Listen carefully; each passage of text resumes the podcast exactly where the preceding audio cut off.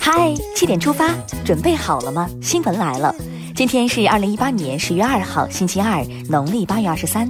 大家早安，我是主播张宇。先来看看昨夜今晨都发生了哪些大事。又是一年金秋月，中华人民共和国迎来了六十九周年华诞。昨天清晨，来自全国的十一万余名群众汇聚在天安门广场上，共同观看了升国旗仪式。这才是最帅天团。国庆来临，我爱你中国灯光秀在多地上演。上海地标浦东陆家嘴、东方明珠电视塔都被披上了国旗色。深圳一百一十八万盏变幻的彩灯，呈现出深圳改革开放以来的辉煌成就。哈尔滨、青岛、武汉等地的灯光秀也璀璨登场。百闻不如一见，今天晚上就去看吧。猜猜国庆第一天有多少人出游？文化和旅游部公布了十月一号的全国旅游数据，全国接待国内游客一点二二亿人次，实现国内旅游收入一千零三十亿元。秋高气爽宜出游。财政部等四部门日前联合发文，明确对跨境电子商务综合试验区电商出口企业实行有条件的免税政策，又送大礼包了。近日，证监会就关于修改《中国证券监督管理委员会发行审核委员会办法》的决定公开征求意见。本次修改将发审委人数由六十六人改为三十五人，明确委员推荐单位有提请解聘委员的权利，增强审核程序的一致性和透明性。假日聚餐多，注意不要暴饮暴食。国家卫健委近日关注了青少年超重肥胖现象。和几十年前相比，我国儿童青少年营养不良发生率下降，超重肥胖发生率却明显增加。管住嘴，迈开腿，没毛病。我国自主研制的大型水陆两栖飞机昆龙 AG 六零零完成了首次水上高速滑行试验。据悉，这是世界上在研的最大吨位水陆两栖飞机，可以适应我国南海百分之七十五的海况。大国重器。下面来关注总台独家内容。国安干警一直被称为隐蔽战线的英雄，为守护信息安全与人民安危，他们姓名模样不能公开，牺牲后没有墓碑，一生可能只盯着一个要案，甚至都没有结果。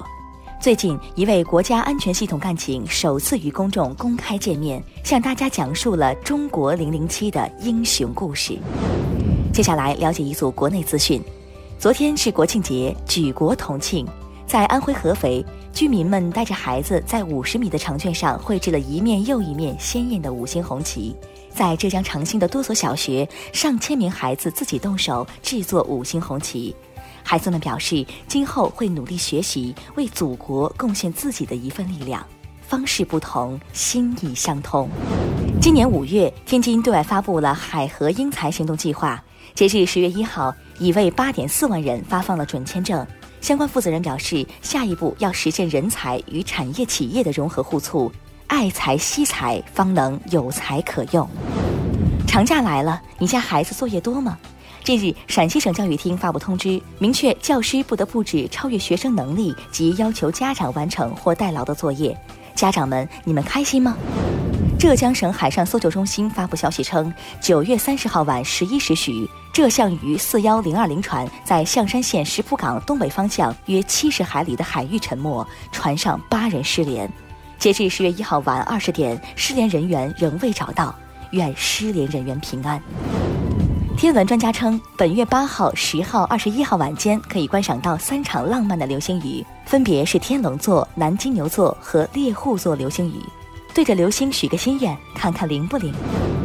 北京大兴小学生乔运康昨天参观了天安门广场之后，在爷爷奶奶的陪伴下，就在广场旁的西郊民巷路边写起了作文，题为《天安门一日游》。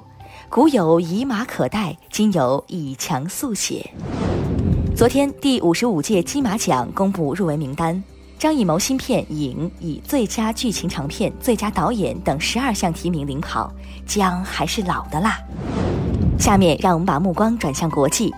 十月一号，二零一八年诺贝尔生物学或医学奖被授予美国科学家詹姆斯·艾里森和日本科学家本树佑，以表彰他们在癌症治疗领域的贡献。祝贺！截至当地时间二零一八年十月一号，印度尼西亚强震引发海啸造成的遇难人数已升至一千两百人，祈福。伊朗伊斯兰革命卫队声称其已对叙利亚境内的恐怖分子营地发射了多枚导弹，以报复九月二十二号发生于伊朗境内的阅兵式遭袭事件。埃及一支考古队在考姆翁布神庙中发掘出两件古埃及新王国第十九王朝和托勒密王朝时期的砂岩画，距今已经三千多年，历史悠久的见证。接下来是今天的每日一席话：才者，德之资也；德者，才之帅也。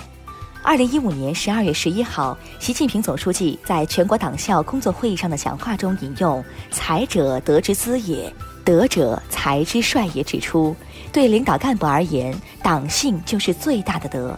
现在干部出问题，主要是出在德上，出在党性薄弱上。党性教育是共产党人修身养性的必修课，也是共产党人的心学。才者，德之资也；德者，才之帅也。出自司马光的《资治通鉴》，意思是才能是德行的凭借，德行是才能的统帅。千百年来，人们在此基础上形成了德才兼备、以德为先的选人用人标准。最后，进入今天的每日话题：九百八十一个国有景区免费开放或降价，你去的那家降价了吗？这个国庆节前，全国各地已出台实施或发文向社会公布了九百八十一个国有景区免费开放或降价措施。其中，云南石林、玉龙雪山、广西桂林漓江、湖南张家界、陕西兵马俑等热门景区均实行了降价。假期第一天，你去景区打卡了吗？有没有感受到门票优惠的力度呢？欢迎留言一起分享，坐等你们的假日旅游指南。好了，今天的七点出发就到这儿。更多精彩内容，请关注央广新闻公众号。我们明天再见。